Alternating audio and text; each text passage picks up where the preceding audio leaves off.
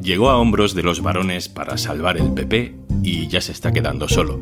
Es candidato para una investidura a presidente del gobierno a la que no le dan importancia ni en su propio partido. Todos pensamos en el futuro, menos él. Soy Juan Luis Sánchez. Hoy en un tema al día, Feijó y el septiembre más largo.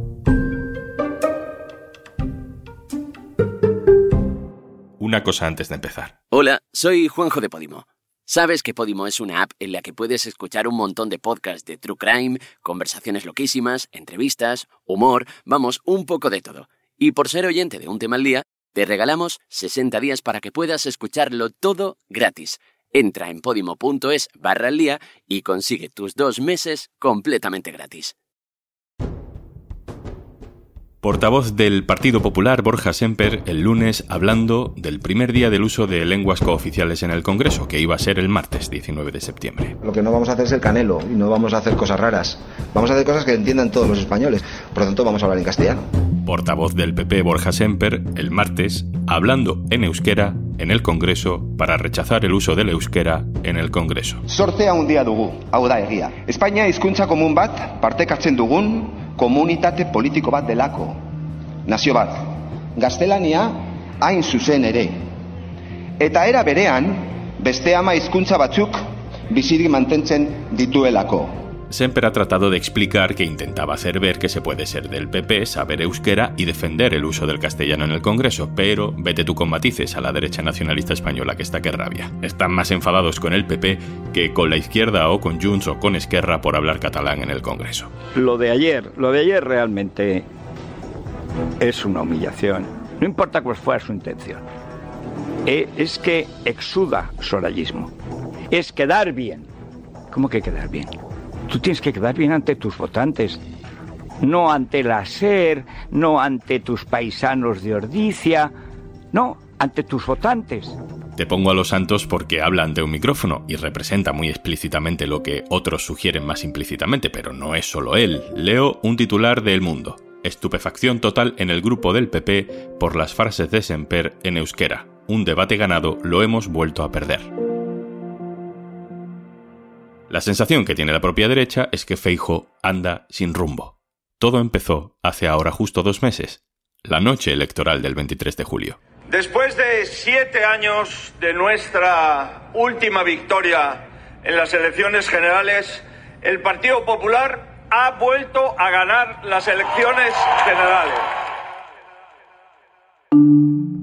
Ese día, en el que intentó convencer al mundo de que realmente había ganado algo, a pesar de que los números no le daban, Feijó se metió en un camino sin salida. Un camino muy corto, pero que se le está haciendo muy largo. Un camino que termina en un muro, el de la investidura sin opciones, un muro muy alto y muy duro, con el que el PP se da golpes como los coches esos de juguete que chocan contra la pared, giran, dan un par de vueltas y otra vez contra la pared. Pero claro, en esto han sido, bueno, inteligentes, malitos los del PSOE. Él pidió 10 días para la investidura, para hacerla antes del 15, y se la han puesto a fin de mes, con lo cual ha dejado que esto se pudra. ¿Y qué pasa cuando las situaciones se pudren? Pues como cuando se alarga la faena en los toros, que se te ven las costuras. En un mes hemos visto ya muchas cosas, por ejemplo, al PP proponiéndole al PSOE un pacto para que Feijo fuera presidente durante dos años. Le he propuesto afrontar esta legislatura de un modo distinto al tradicional, pactando una duración concreta de la legislatura, dos años. Ahí Feijo obviamente se encuentra con el muro, gira, da un par de vueltas y lo intenta por otro sitio, nada menos que por un pacto con Junts. Es un grupo parlamentario que, más allá de las acciones que cuatro personas, cinco, diez, eh, las que fueran, llevaran a cabo, representan a, a un partido cuya tradición y legalidad no está en duda. Con Junts obviamente tampoco podía ser. Y mientras Feijó seguía dando vueltas en su callejón sin salida, dándose golpes con el muro, al PP, al PP profundo, se le acabó la paciencia. Hay que decir de nuevo, basta ya. España no puede volver y no va a volver a un sistema basado en la exclusión, en el sectarismo ni en la destrucción programada de la nación. Este es Aznar, convocando una manifestación para este mismo domingo contra una futura ley de amnistía. Una manifestación que Feijó no quería que ocurriera porque es una manifestación que da por hecho que él no va a ser presidente la semana que viene y que es Sánchez el que está cerrando sus condiciones para conseguirlo. Y hay un problema real eh, con el Partido Popular. Con el Partido Popular. O sea, el problema es que Feijó como jefe de personal es muy malo es la realidad. El equipo que hizo la campaña azul, los, los Horayos, es decir, Bendodo, eh, Semper, González Pons, tenían que haber sido despedidos. Porque prefiere mediocres obedientes. Y te sirven para algo los mediocres. En el gobierno para poco, en la oposición para nada. Y todavía falta una semana para el intento de investidura de Alberto Núñez Feijo. Aitor Ribeiro, hola. ¿Qué tal, Juanlu? ¿Cómo estás? Aitor es el compañero del diario.es que cubre la actualidad del Partido Popular. Aitor, qué largo se le está haciendo esto a Feijó, ¿no? Casi me da la sensación de que si la investidura se retrasa un poco más, lo mismo no le votan ni los suyos. Al líder del PP es evidente que se le ha hecho largo el, mes. Sus propias prisas para ser designado, eh, la presión que ejerció Pedro Sánchez, que también pidió a Felipe VI que le designara, ha llevado a esta situación que a Feijó se le está haciendo un poco larga.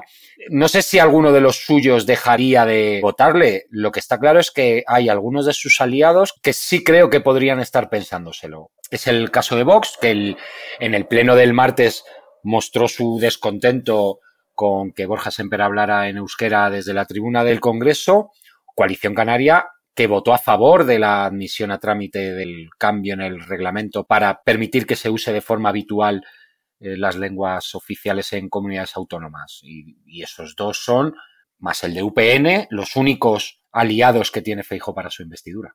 ¿Quién marca ahora mismo el tono y el rumbo político del PP? Claro, aquí se produce una divergencia entre el discurso que quiere marcar Alberto Núñez Feijóo y su equipo, intentan ofrecer una imagen que luego van reconduciendo a lo largo de la semana en función de los mensajes más o menos duros que se producen desde terminales mediáticas o incluso desde otros dirigentes del Partido Popular que tienen una gran proyección, como es el caso que hemos visto en esta última semana de José María Aznar. Metió eso en el centro de la agenda y sacó de, la agenda eh, los actos que estaba programando el PP de Feijó para lanzar la investidura de Feijó y protestar contra la amnistía, pero le reventó el timing, por decirlo así. Lo mismo ha pasado esta misma semana con las críticas a Borja Semper por usar el euskera en el, en el Congreso. El martes, después del Pleno, eh, la dirección del PP lo defendió, el propio Borja Semper lo defendió, y al día siguiente por la mañana nos desayunamos con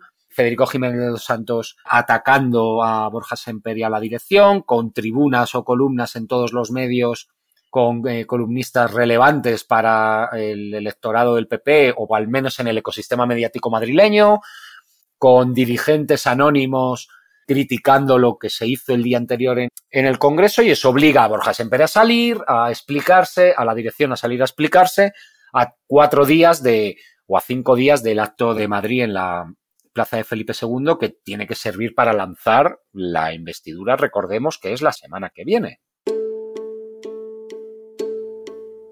Feijó vive como en un universo, en una dimensión donde aún parece posible su investidura. Eh, ¿Tú crees que esto lo hace por ego, por estatus, por conservar su posición de presidenciable? Yo creo que lo hace por varios motivos. El primero es que cree que estratégicamente es lo que tiene que hacer para no ser arrasado por su propio partido y por quienes confiaron en él para ganar las elecciones. Yo creo que intentan hacer un paralelismo con lo que le ocurrió a Inés Arrimadas después de las elecciones de diciembre de 2017, donde Ciudadanos se impuso, ganó las elecciones, pero no tenía mayoría para gobernar. Arrimadas desistió de intentar la investidura como presidenta de, la Generalitat de Cataluña y hay quien achaca a esa decisión de Arrimadas de no presentarse una investidura fallida como punto de inflexión en el proyecto político tanto de Arrimadas como de Ciudadanos en, en Cataluña. Es verdad que 24 horas después de recibir el mandato del rey, todos los partidos que le iban a apoyar dijeron que le iban a apoyar, todos los partidos que no le iban a apoyar dijeron que no le iban a apoyar, la mayoría, por tanto, no le va a apoyar, que era una investidura fallida se sabía en agosto.